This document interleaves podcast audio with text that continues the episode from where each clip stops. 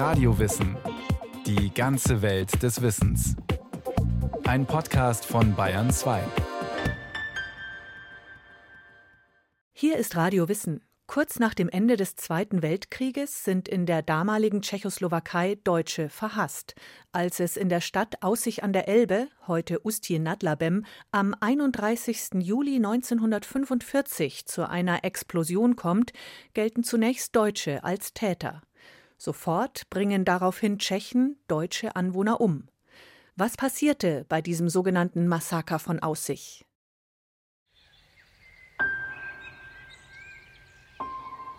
Aussich an der Elbe im Juli 1945. Seit Ende des Krieges sind schon fast drei Monate vergangen. Am 8. Mai 1945 hatte die Rote Armee den Ort erreicht. Damit begann eine neue Zeit für das Land südlich von Sachsen. In der Vergangenheit hatte es bereits eine wechselvolle Geschichte durchgemacht. Jahrhundertelang hatten Deutsch-Böhmen oder später auch Sudetendeutsche hier gelebt. Das Gebiet gehörte lange zum Heiligen Römischen Reich. Dann, im 19. Jahrhundert, wurde daraus das Kaiserreich Österreich-Ungarn. Nach dem Ersten Weltkrieg gehörte es zur neu gegründeten Tschechoslowakei. In dieser langen Zeit hatten die Anwohner als Deutsche hier ihre Bräuche, ihre Lieder und nicht zuletzt ihre Speisen entwickelt. Es ist ihre Heimat. Die Lage änderte sich wieder im September 1938. Das Sudetenland wurde dem Deutschen Reich zugeschlagen. Das hatte Hitlers aggressive Außenpolitik im Münchner Abkommen erreicht. Er hatte in Aussicht gestellt, Frieden zu halten, wenn das Sudetenland deutsch werden würde. Eine Lüge, wie sich wenig später herausstellte. Am 15. März 1939 besetzte NS-Deutschland die übrige Tschechoslowakei prägte das Land mit seinen Hakenkreuzen und braunen Uniformen und verübte auch dort Verbrechen des Holocaust. Die NS-Herrschaft endet mit der Befreiung der Tschechoslowakei. In der Stadt Aussich an der Elbe ist im Juli 1945 der Krieg überall noch sichtbar. Alliierte Truppen hatten die Stadt fast wie das nahegelegene Dresden bombardiert. Zunächst muss man wissen, dass Aussig im April 1945 durch zwei große Fliegerangriffe im Zentrum weitgehend zerstört worden ist, sagt der Historiker Ottfried Pustijowski. Die angestammten Deutschen, die Sudetendeutschen, deren Familien hier seit dem Mittelalter leben, bilden auch nach dem Krieg in Aussig und Umgebung die Mehrheit. Vor allem Frauen und Kinder. Viele Männer sind im Krieg getötet worden andere noch in Gefangenschaft. Die Lage ist unsicher in diesen Tagen. Die Deutschen werden für die Verbrechen des NS-Staates verantwortlich gemacht und sind jetzt leicht zu erkennen. Die Rote Armee hat Aussicht aber erst äh, einige Tage nach dem Kriegsende, nämlich am 8. 9. Mai 45 besetzt. Dann war also die politische Entwicklung so, dass die Deutschen zunächst einmal in Aussig weiße Armbinden tragen mussten. Etliche deutsche Bewohner hatten schon vor 1938 Hoffnungen in Hitler gesetzt. Andere wiederum sympathisierten mit Sozialisten oder Kommunisten. Der Riss ging oft quer durch die Familien. Durch ganze Dörfer erinnert sich Brigitta Gottmann. Als Brigitta kaschte, ist sie bei Aussig aufgewachsen. Und ich weiß, dass in unserem Dorf mein Onkel Hitlertreu war und der Cousin meiner Mutter, der war Sozialist. Und dass die sich auch geprügelt haben in diesem kleinen Dorf. Auch das ist nun im Sommer 45 vorbei. In Prag hat sich vor ein paar Monaten im März eine Regierung gebildet, in der Kommunisten in der Mehrheit sind. Dann, im Juli, spielt das Sudetenland auch in der Weltpolitik eine Rolle, zumindest eine Nebenrolle. In Potsdam im Cäcilienhof tagen die Spitzen der Staaten, die Deutschland besiegten, und handeln die Zukunft Europas aus. Auch sie beschäftigen sich mit den Sudetendeutschen und entscheiden mit wenigen Sätzen deren Schicksal. In Aussich weiß das jetzt noch niemand. Der Überlebenskampf der Nachkriegsmonate fordert die Menschen. Da hören sie plötzlich einen Knall aus einer ehemaligen Zuckerfabrik. Eine Explosion, zehn Wochen nachdem der Frieden begonnen hatte. Der 31. Juli ist ein heißer, ruhiger Tag. Bis zum Nachmittag.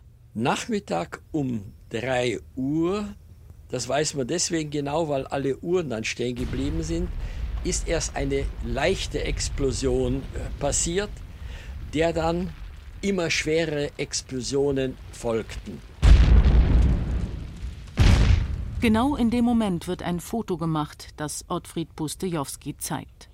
Das von der jenseitigen Elbe-Seite nämlich in dem Augenblick fotografiert wurde, als die große Explosion einen ganzen Stadtteil von Aussig Schönpriesen in die Luft jagte. Die Explosion hörte meine Mutter. Da muss was passiert sein. Brigitta Kaschte ist im Sommer 45, sechs Jahre alt.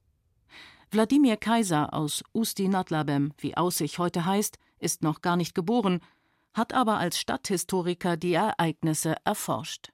Das war Dienstag und kommt zur ersten Explosionen. Das dauert eine Welle der Explosionen etwa 20 Minuten. In der ehemaligen Zuckerfabrik in Schönbriesen bei Aussich lagert Kriegsmunition und zwar von kleiner Gewehrmunition bis zu schwerer Artilleriemunition.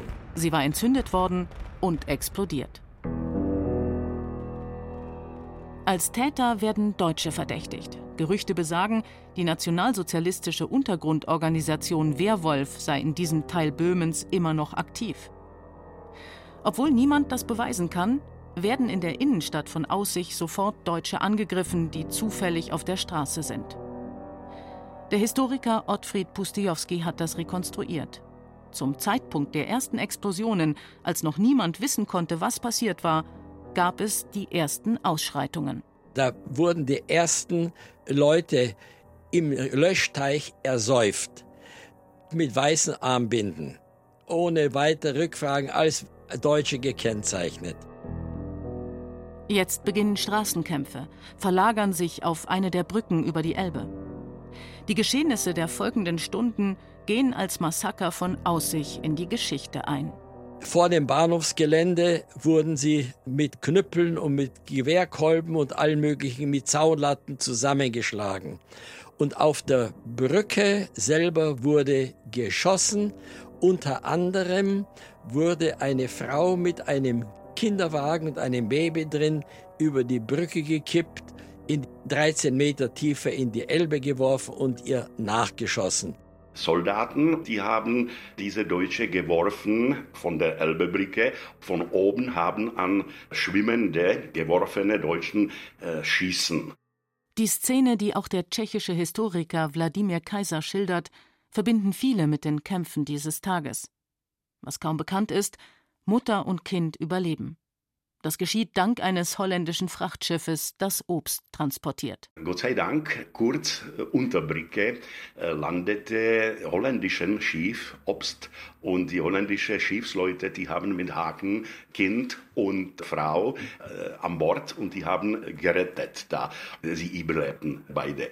Noch scheint es, als kämpften auf der Brücke und in der Stadt tschechische Bürger, womöglich ein Mob, gegen deutsche Einwohner. Und dann haben sich also diese pogromartigen Ausschreitungen ausgebreitet und haben in den kommenden etwa drei Stunden bis knapp vor 18 Uhr angedauert. Tote sind zu beklagen. Wie viele es sind, weiß zunächst niemand. 23 Leichen werden später auf einen Lastwagen verfrachtet und weggefahren, weil Aussicht kein eigenes Krematorium hat. Das Ziel Theresienstadt, der Ort, wo die Nationalsozialisten noch wenige Monate zuvor Juden gefangen hielten. Es war ein Drehkreuz für Deportationen in die Vernichtungslager. Hier werden jetzt Leichen von Bürgerinnen und Bürgern aus Aussicht verbrannt. Ungefähr um 10 abends äh, fährt dieser Lastwagen nach Theresienstadt, wo war immer zur Verfügung Krematorium. Damit sind die Gewalttaten in der Stadt beendet. Die Täter und ihre Drahtzieher. Wer hat die Passanten umgebracht? Wer hat Deutsche in die Elbe geworfen? Ist es ein Ausbruch von Lynchjustiz wegen der angeblichen Schuld deutscher Bewohner an den Explosionen am Nachmittag? Ist es Rache tschechischer Bürger an Deutschen wegen der NS-Verbrechen? oder Überdruss an dem jahrhundertelangen Zusammenleben in den Grenzgebieten zwischen der Tschechoslowakei und den deutschen Ländern Bayern und Sachsen. Erst nach 1990, nach dem Ende der kommunistischen Regierungszeit in der Tschechoslowakei, werden die Archive geöffnet und Historiker können sich mit den Tatsachen fundierter beschäftigen. Wladimir Kaiser aus Usti Nadlabem und Ottfried Pustijowski aus München machen das gemeinsam. Sie klären zunächst die Zahl der Toten. Mindestens, das kennen wir nach Zahl oder nach Namen, 41 äh, und äh, größte Zahl 70, 80 bis 100. Nichts mehr. Von 70 bis 100 Toten spricht Wladimir Kaiser. Dieses Ergebnis unterscheidet sich grundlegend von bisherigen, zum Teil bis heute geläufigen Annahmen. Zunächst hieß es, mehrere tausend Deutsche seien am 31. Juli 1945 getötet worden. Heute ist sicher, dass das zu hoch gegriffen ist, wenn es auch über die genauen Opferzahlen keine Klarheit gibt und auch höhere Schätzungen von bis zu 220 Toten genannt werden. Bleibt zu klären, wer die Täter sind. Sie seien von der neuen tschechischen Regierung nach Aussicht beordert worden, sagt Ottfried Pustejowski. Nach all dem, was bekannt ist, waren keine tschechischen Aussiger Bürger an diesen Pogromen beteiligt, sondern es war eine angeordnete Angelegenheit. Der Historiker hatte mit seinem Kollegen Wladimir Kaiser herausgefunden, dass eine Spezialeinheit der tschechoslowakischen Armee nach Aussicht verlegt worden war. Inkognito. Ziemlich sicher ist auch, dass diese Soldaten nicht in ihren Uniformen, sondern in Uniformen von angeblich existierenden Revolutionsgarden oder in Zivilkleidung gesteckt worden sind, mit Zaulaten, mit Gummiknüppel und anderen Gegenständen versehen worden sind und die dann praktisch wie aussiger Bürger auftreten mussten. Im tschechischen Innenministerium sei ein Mann dafür verantwortlich, der in den deutsch-tschechischen Auseinandersetzungen schon oft eine schillernde Rolle gespielt hat. Stabshauptmann Bedaschich Pokorny. Er hatte schon zwei Monate vorher, im Mai-Juni 45, die Vertreibung von Deutschen aus Mährens Hauptstadt Brünn organisiert, den sogenannten Brünner Todesmarsch. Auch hier ist die Zahl der Todesopfer ungewiss, aber mindestens 2000 Menschen kamen ums Leben, als sie gezwungen wurden, zu Fuß von Brünn nach Österreich zu ziehen. Es ist die Phase der sogenannten wilden Vertreibungen deutscher Frauen, Männer und Kinder. Pokorny kommt am 1. August, am Tag nach den Gewalttaten in Aussich, selbst in die Stadt, um die Untersuchung des sogenannten Massakers zu leiten. Als Vertreter der neuen tschechischen Regierung macht er versprengte Nazitrupps für die Explosionen verantwortlich und bleibt dabei, dass tschechische Anwohner sich dafür gerecht hätten. Mit Pokornys Aussage und der folgenden Untersuchung sind die Ereignisse in der Stadt an der Elbe in den ersten Nachkriegsmonaten Teil eines größeren politischen Geschehens. Die Neuordnung Mitteleuropas. Erster Akt. Die Rückkehr des Politikers Eduard Beneš in die Tschechoslowakei. Präsident Beneš kehrte aus dem Exil zurück und hat von Mai über Juni, Juli in mehreren Städten ausdrücklich Folgendes gesagt, wir müssen das deutsche Problem ein für alle Mal durch die Vertreibung der Deutschen aus unserem Land lösen. Die tschechische Bevölkerung ist nach den Jahren der Besatzung durch NS-Deutschland, nach den Verbrechen, die Deutsche hier verübten und dem Krieg bereit, Beneschs Plan umzusetzen. Die Neuordnung Mitteleuropas. Zweiter Akt. Die sogenannte wilde Vertreibung der Sudetendeutschen. Da gehören wir dazu. Brigitta Kaschte ist in einem Ort unweit der Grenze zwischen der Tschechoslowakei und Sachsen im Jahr 1939 geboren und lebt hier mit ihrer Mutter und drei Schwestern. Von ihrem Vater weiß sie 1945 nichts. Erst vier Jahre später wird er aus der Gefangenschaft entlassen werden. Im Dorf war befohlen worden, ihr müsst raus. Und da hat meine Mutter ein Fuhrwerk bestellt und die Tante hat noch geholfen. Und die hat uns dann dort nach Sevosein gebracht zu meiner Großmutter. Brigitta und ihre Familie ziehen an der Elbe entlang, vorbei an Aussicht, wo sie zumindest Ohrenzeugen der Explosion werden. Sie hätten die ersten Tage ihrer Vertreibung beinahe nicht überlebt. Brigitta hatte als Kind gar nicht verstanden, warum sie alle plötzlich an der Hand ihrer Mutter am Flussufer standen. Als wir in Sebusein waren, wollte meine Mutter mit uns in die Elbe gehen. Das weiß ich genau. Eine Cousine meines Vaters hat sie aufgehalten. Und die haben beide geweint. Und da hat sich Mutti wieder rumgedreht und ist wieder zu ihrer Schwiegermutter gegangen. Und von da aus weiter. Wie schon tausende andere ziehen sie, immer wieder von bewaffneten tschechischen Männern getrieben, nach Norden, zur deutschen Grenze.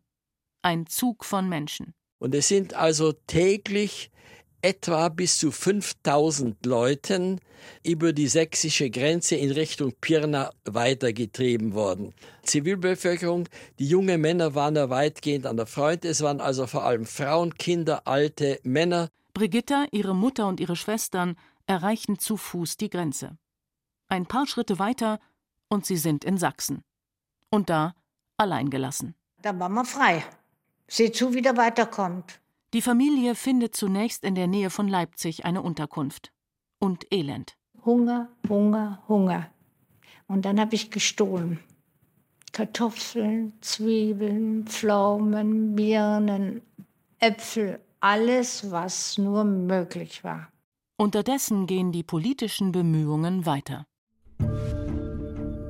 Die Neuordnung Mitteleuropas. Dritter Akt. Die Konferenz von Potsdam. Als in Aussicht das Munitionsdepot explodiert und die wilde Vertreibung der Deutschen bereits im Gang ist, tagen in Potsdam die Präsidenten der Staaten, die Hitler Deutschland besiegt und befreit hatten.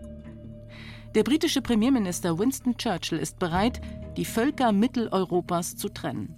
Er will dafür sorgen, dass alle Deutschen in Deutschland leben, in dem Gebiet, das jetzt unmittelbar nach dem Krieg besetzt ist, von England, Frankreich, den USA und der Sowjetunion. Laut Protokoll sagt Churchill in Potsdam Es gibt noch eine Frage, die zwar nicht auf der Tagesordnung steht, die man aber erörtern sollte. Es gibt eine große Zahl von Deutschen, die aus der Tschechoslowakei nach Deutschland zu überführen sind. Dem sowjetischen Staatschef Josef Stalin geht es darum, in den osteuropäischen Ländern, die seinem Einflussbereich angehören, möglichst wenige Deutsche zu belassen. Neben denen, die bereits verjagt waren, sollten die anderen herausgeekelt werden. Stalin wird in den Protokollen der Potsdam-Konferenz mit den Worten zitiert: Es handelt sich nicht darum, dass man die Deutschen direkt nimmt und sie aus diesen Ländern hinausjagt. So einfach ist die Sache nicht. Aber man versetzt sie in eine Lage, in der es für sie besser ist, diese Gebiete zu verlassen. Die sogenannte wilde Vertreibung wird im Laufe des Jahres 1945 weitgehend beendet. Es kommt zu einer Zwischenphase ungewisser Ruhe. Sie dauert bis Anfang 46. Die Neuordnung Mitteleuropas. Vierter Akt. Die gezielte, die geplante Vertreibung der Sudetendeutschen. Mit Listen durchkämmen Tschechen die Häuser der Sudetendeutschen und zwingen sie zu gehen. 50 Kilo Gepäck darf eine Familie mitnehmen. Etwa zweieinhalb Millionen Menschen trifft das. In kurzer Zeit, so berichten viele, werden aus einstigen Nachbarn Gegner der Historiker Tomasz Okurka vom Regionalmuseum in Ustin nad Labem. Es gab einen Konsensus in der tschechischen Gesellschaft, dass die Vertreibung äh, gerecht ist, oder es gab nur relativ wenige Ausnahmen von Menschen, die eindeutig dagegen waren. Ottfried Pussijowski, der spätere Historiker und Geschichtslehrer, gehört auch zu den Vertriebenen. Er ist elf Jahre alt, als er mit seiner Mutter und seinen Schwestern der Vater war im Krieg als deutscher Soldat getötet worden, den Waggon besteigen muss. Das ist hart, aber mit den Deportationen der jüdischen Bevölkerung durch die Nationalsozialisten will er das nicht vergleichen. Wenn also von manchen Sudetendeutschen gesagt wird, da sei Völkermord gewesen und so weiter, möchte ich Folgendes dagegen halten. Es war ein Unterschied, ob ein Transport mit deutschen Juden aus Theresienstadt in Auschwitz an der Rampe ausgeladen wurde oder ob ein Transport wie zum Beispiel meiner vom Oktober 46 in Furt in Wald, nämlich vom Roten Kreuz empfangen und verpflegt wurde. Das muss man immer wieder mit aller Klarheit sagen, um auch hier die historischen Dinge zurechtzurücken. Als Verbrechen, dessen Ursachen in den vorausgegangenen Verbrechen der Deutschen liegt, bezeichnen heute die meisten Sudetendeutschen die Vertreibung. Der Vorsitzende der Sudetendeutschen Landsmannschaft, Bernd Posselt, sagt: Es war ein Verbrechen, es ist ja keine Härte. Es ist ein elementares Verbrechen, Menschen kollektiv zu entrechten und aus ihrer Heimat zu vertreiben. Dass diesem Verbrechen natürlich die Menschheitsverbrechen des Nationalsozialismus vorausgegangen sind, wird von uns niemand leugnen. So sieht das heute auch Wladimir Kaiser aus Usti-Nadlabem. Freilich, das war ein Unrecht. Das Massaker von Aussich. Erinnerung und Versöhnung auf der Brücke über die Elbe. Ich würde sagen, ich bin Brückenbauerin. Brigitta Gottmann zog nach der Vertreibung weiter. Seit 1954 lebt sie in Lüdenscheid in Nordrhein-Westfalen. Auch in ihren Überzeugungen hat sie einen weiten Weg zurückgelegt. Ich weiß, dass es zwei Seiten gibt. Das weiß ich sehr genau. Aber man muss einfach allen gerecht werden. Es war nicht gerecht, aber es ist so. Im Ringen um die Sicht auf die Vergangenheit spielten auch Berichte über das Massaker von Aussich eine wichtige Rolle. An die Todesopfer, die zu beklagen sind, erinnert mittlerweile eine Tafel auf der Brücke in Usti-Notlabem, dem einstigen Aussich. Hier richtet Brigitta Gottmann jedes Jahr am 31. Juli um 15 Uhr eine Gedenkstunde aus. Inzwischen kommen dazu tschechische Politiker, Bürgerinnen und Bürger der Stadt sowie Gäste aus Deutschland. Der Bundesvorsitzende der Sudetendeutschen Landsmannschaft Bernd Posselt ist als Europäer dabei aufgrund seiner Überzeugung Erstens ein Nie wieder, zweitens Bewahrung und Fortentwicklung der gemeinsamen Kultur und drittens Begegnung, Begegnung, Begegnung. Es ist einmal mit Recht gesagt worden, die Muttersprache Europas ist der Dialog. Und den sucht auch Brigitta Gottmann, wenn sie wieder in Böhmen ist. Und sie spricht so lange, bis ihr das Heimweh doch manchmal die Stimme verschlägt. Ich sage es, was Tatsache ist. Ich muss mich nur zurücknehmen, wenn die Tränen kommen. Das war Radio Wissen, ein Podcast von Bayern 2. Autorin Irene Denzer-Vanotti. Regie Sabine Kienhöfer. Es sprachen Katja Amberger und Florian Schwarz. Technik Wolfgang Lösch. Redaktion Thomas Morawitz. Wenn Sie keine Folge mehr verpassen wollen, abonnieren Sie Radio Wissen unter bayern2.de slash podcast.